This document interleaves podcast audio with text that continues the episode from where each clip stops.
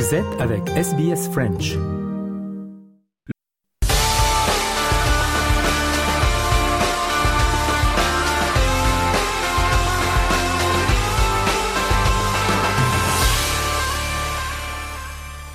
Le journal des sports de ce jeudi avec tout d'abord la Ligue des champions et cette semaine marquée par la bataille pour les huitièmes de finale. Huit matchs hier, Lance écrasé par Arsenal. Cédric de Oliveira est en compagnie de Sylvie Berruet pour RFI. Les Gunners s'étaient euh, sans doute vexés d'avoir perdu au match aller à Bollard. Ils ont remis euh, les pendules à l'heure devant leur public en écrasant les Lensois 6-0. Démonstration des joueurs de Mikel Arteta avec quatre buts en un quart d'heure. Il y avait même 5-0 à la pause. Au final, euh, il y a eu 6 buteurs différents. Ça fait donc 6-0.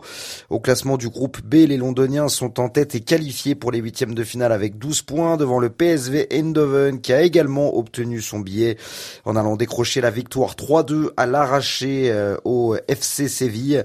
Les Néerlandais ne peuvent plus être rejoints par les Lensois. Euh, le club français est éliminé, va pouvoir viser quand même une qualification en Ligue Europa lors de la dernière journée dans deux semaines. De son côté, le Real Madrid continue son sans faute.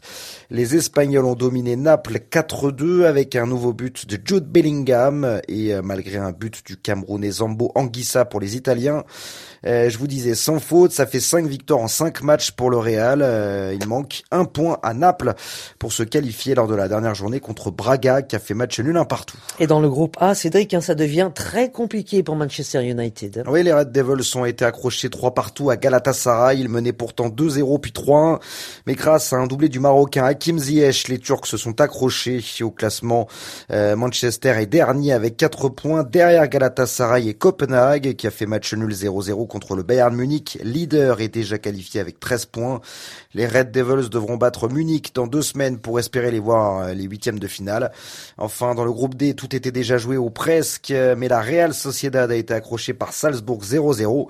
Et puis l'Inter Milan euh, fait une remontada menée à la pause 3-0 par le Benfica. Les Italiens ont arraché le match nul 3 partout.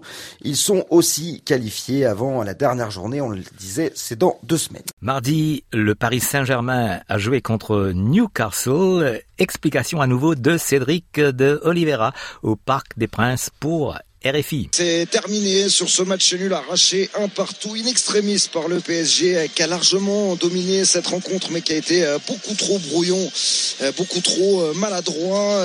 C'est Newcastle effectivement qui a marqué le seul but, en tout cas le seul but de la première période grâce à Alexander Isaac, le Suédois qui a profité d'un ballon mal renvoyé par Donnarumma et de la passivité de la défense du PSG. Il y avait 1-0 à la pause. Derrière Paris a beaucoup tenté avec Ousmane Dembélé avec Kylian Mbappé, avec euh, Bradley Barcola qui est entré euh, en fin de rencontre. Mais c'est un soir où rien n'est rentré, ou presque. Il a fallu attendre euh, la 96e minute et une main dans la surface d'un défenseur anglais qui n'a pas tout de suite été vu par l'arbitre polonais de cette rencontre, Monsieur Martignac. Mais il a fallu l'assistance de la vidéo pour déterminer qu'il y avait bien un penalty à la grande satisfaction de tout le public du Parc des Princes. Et effectivement, c'est le capitaine Kylian Mbappé qui l'a transformé. Heureusement pour le Paris Saint-Germain qui finit donc euh, ce match avec ce match nul un partout. Euh, c'est un point de, de, prix et surtout ça permet à Paris de garder son destin entre les pieds. Il faudra aller s'imposer quand même à Dortmund dans deux semaines en Allemagne pour espérer voir les huitièmes de finale. Et maintenant, le bilan des clubs qualifiés euh, pour les huitièmes de finale en compagnie de Sylvie Berruet et de Victor Misistrano pour RFI. Huit rencontres étaient au programme Victor Messistrano. Et on connaît quatre nouveaux qualifiés pour les huitièmes de finale. Et d'abord dans le groupe F, le plus relevé, c'est Dortmund qui réalise la bonne opération. Le Borussia obtient son ticket grâce à sa victoire à San Siro 3-1. Le seul but marqué par l'AC Milan est l'œuvre de Samuel Chukwueze, le Nigérian, auteur d'un slalom magnifique dans la surface. Il ouvre son compteur avec le club italien, mais ça ne suffit pas. Donc les Milanais sont derniers du groupe, à égalité avec Newcastle. Les Magpies qui menaient et croyaient piéger le PSG au Parc des Princes. Leur gardien Nick Pope a fait des miracles pour écœurer Kylian Mbappé et ses coéquipiers. Mais égalisation in extremis et tout aussi miraculeuse du capitaine parisien sur penalty. Un but partout. Paris qui jouera sa qualification et la première place euh, du groupe dans 15 jours à Dortmund. Et le FC Barcelone avait lui aussi manqué l'occasion hein, au match précédent. Euh, cette fois, ça passe hein, pour les Catalans. Il devait s'imposer à domicile contre Porto. C'est chose faite. Deux buts à 1. Les Portugais qui, quant à eux, joueront leur qualification lors de la dernière journée face au Shakhtar Donetsk qui compte le même nombre de points après sa victoire sur le Royal Antwerp 1-0 euh, face au club belge. Autre représentant espagnol qui tient son ticket, l'Atlético Madrid, victoire 3 buts à 1 à Rotterdam face au Feyenoord. Conséquence de ce résultat, la Lazio Rome passe aussi. Elle avait battu plutôt le Celtic Glasgow 2-0 avec un doublé de Chiro Immobilier. Et puis Manchester City reçu 5 sur 5, match pour du beurre mais spectaculaire entre deux qualifiés face à Leipzig. Le sans faute se poursuit pour le tenant du titre mené 2-0 après un doublé de Loïs Openda. Remontada des Citizens et score final 3 buts à 2 Erling Haaland y est allé évidemment de son but, enfin déjà éliminé dans ce groupe. Les Young Boys de Berne du Guinéen Mohamed Kamara, passeur décisif, ont signé un premier succès 2-0 face à l'Étoile Rouge de Belgrade. En Indonésie, avec la Coupe du Monde des moins de 17 ans, demi-finale et la France a battu le Mali 2 buts à 1 et jouera contre l'Allemagne en finale. L'Allemagne qui a battu l'Argentine au tiers au but, 4 buts à 2 après le nul 3 partout en temps réglementaire. Sylvie Berruet. Ça se passe en Indonésie. Alors pas de finale pour les Maliens, hein, puisque les Aiglonnais, comme on les appelle, ont été éliminés en demi, battus par l'équipe de France 2 à 1. Le Mali avait pourtant ouvert euh, le score juste avant la mi-temps, mais au retour des vestiaires, le défenseur malien Souleymane Sanogo a été expulsé. Ben, expulsé. Dans la foulée, les, les Français ont renversé le match qu'ils ont fini par remporter en marquant deux buts. Écoutez les regrets du sélectionneur des moins de 17 ans malien, Soumaïla Koulibaly. Vraiment, nous, on voulais pas ça parce que les enfants sont là pour, pour gagner des trophées et puis voilà, pour se faire plaisir. Peut-être qu'ils peuvent siffler un carton jaune, je, serais d'accord, mais un carton rouge. Mais comme on dit, voilà, c'est, déjà passé. Vraiment, on est content de ce qu'on a fait.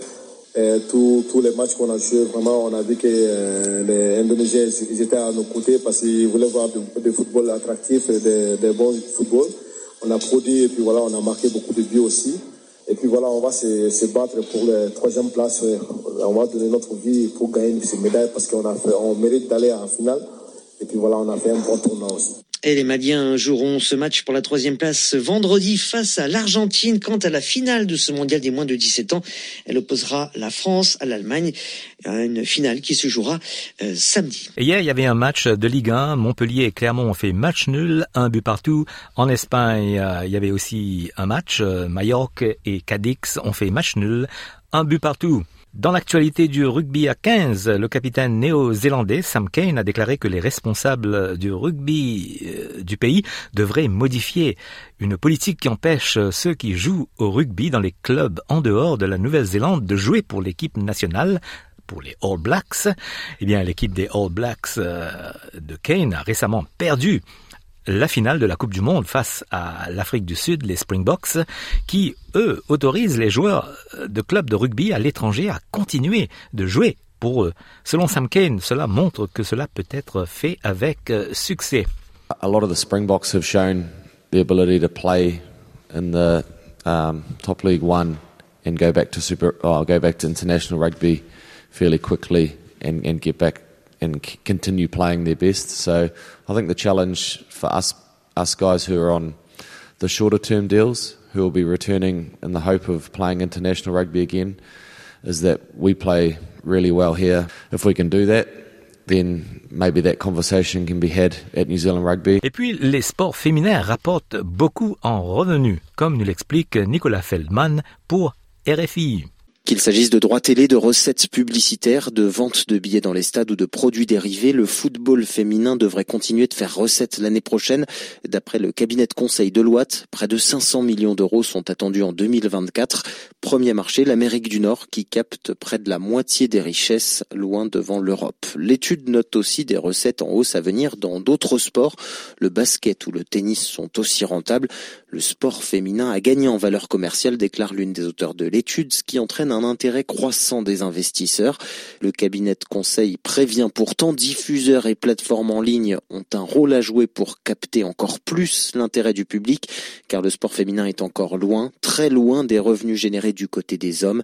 Exemple avec la Ligue des champions de football en 2022, les joueuses de l'OL sacrées avaient rapporté à leur club près d'un million et demi d'euros, soit 100 fois moins que les 133 millions récoltés par les hommes du Real Madrid. Et JO d'hiver de 2030 et seule la France est en lice désormais. Christophe Diremzian, RFI.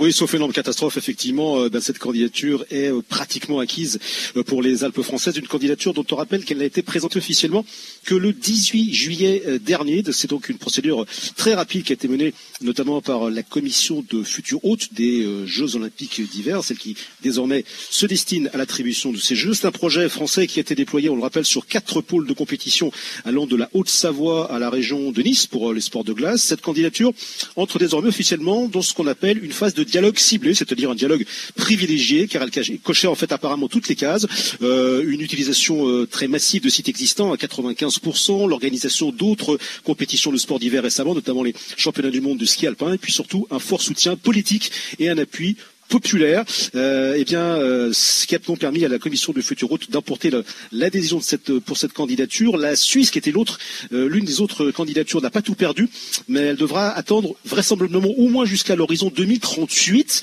car 2034, et c'est l'autre information de la soirée, eh bien la candidature de Salt Lake City qui a été retenue, la seule, unique, pour le même ce système de dialogue ciblé. La France donc organisera vraisemblablement ses quatrièmes JO d'hiver après Chamonix en 1924, Grenoble en 1968 et Albertville en 1980. Voilà pour le journal des sports de ce jeudi.